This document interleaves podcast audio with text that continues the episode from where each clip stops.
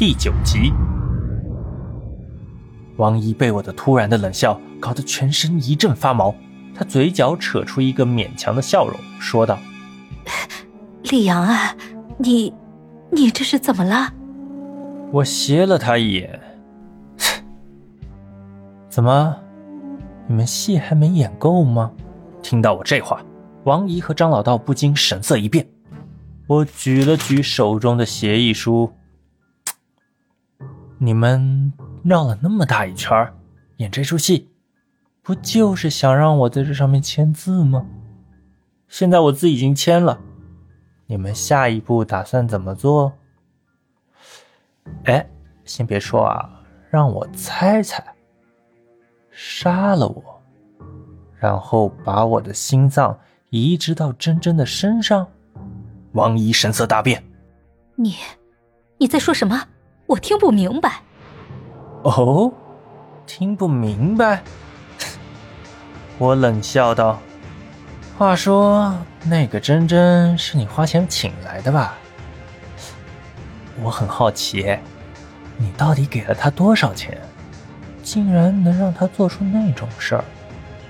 还有这个道士，你能不能专业一点？还超度，超度的那是和尚，你们他妈真当老子是傻逼呀？张老道听完，脸色变得尴尬无比，而王姨的脸色却是一下子阴沉了下来。你是什么时候知道的？我看着王姨，淡淡的说道：“啊，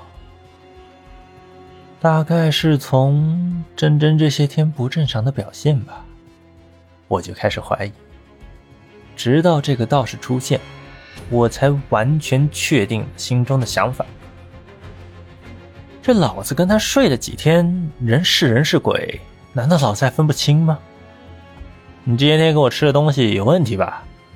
里面应该是什么致幻类的药物啊，目的应该是让我和珍珍上床的时候处于半梦半醒之间。但是啊，我一直搞不明白，你们这么做的目的到底是什么？难道只是一个吓人的恶作剧？这样成本也太高了些，根本说不通呀。所以我一直陪你们演戏，我就想知道。你们搞我的目的到底是什么？说着，我抖了抖手中的捐献协议书。直到现在，我终于明白，你的目的不就是让我在这上面签字？为什么签字呢？因为你女儿需要手术呀，而我就是那个可以给她提供活体器官的人，所以。你的女儿珍珍，她根本没死。